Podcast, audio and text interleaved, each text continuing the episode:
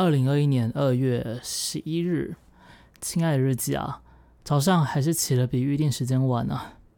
不过没关系，继续努力寻找方法。如果最终还是被生理时钟给打败的话，大不了回去做选择权了，或者去做海期也不错。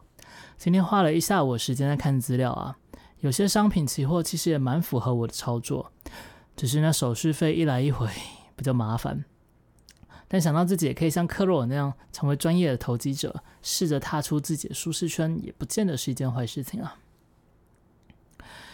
构想着可能的其他选择时，我也在一边浏览游戏啊。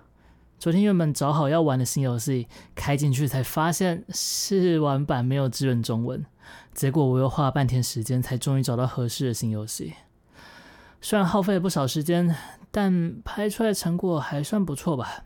就是我开头录的没有很好，因为在找游戏和建构策略上耗费太多的精神，加上这几天这几天都没有什么睡到，这样的状态来拍影片啊，真是有点可惜。不过如果继续拖下去，晚上还要守睡直播，时间上一定来不及啊。所以也只能在后续几集上好好的拍摄来把这个缺憾给补回来了。话说啊，原本以为这几天可以放大假。结果事情还是一件是一件嘎着一来，日子一天一天在过啊。接下来几天要开始忙了，总觉得这个假期一点都没有假期的感觉。看来是要好好出去玩才是。反正其实直播也没有什么收益，大概做一部影片的五分之一、十分之一，甚至再少一些吧。但我怕自己一个闲下来就会完全不顾不管呐。因为我的个性就是这样子。还记得以前玩网络游戏的时候，也是一个疯，但是突然一天不想玩了，就再也没有碰那款游戏了。还有很多事情都是一头热栽进去，没日没夜的都在做做同样的事情啊。可是只要突然一个冷静，就会直接转移目标，而原本在做的事情直接扔了也没什么负担。甚至是出社会后，我曾经热衷于接 SOHO 的案子嘛，赚钱。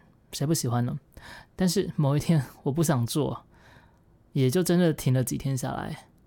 后来就再也完全没有接新案子了，直到现在。我想也是因为知道自己的个性，所以才不敢停下来频道的营运吧。哇，不能休息啊！哪怕就每天直播聊聊天，找游戏拍拍，每天每天都维持着活动。至少不会瞬间就断了这个念头。所以啊，终归一句话，这一切都是自找的。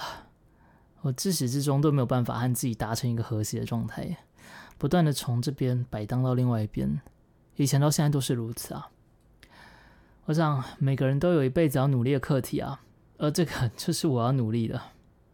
只是即便到现在，还是没有寸进就是了。不过也就是这样了，还是现在准备晚上直播要送的序号吧。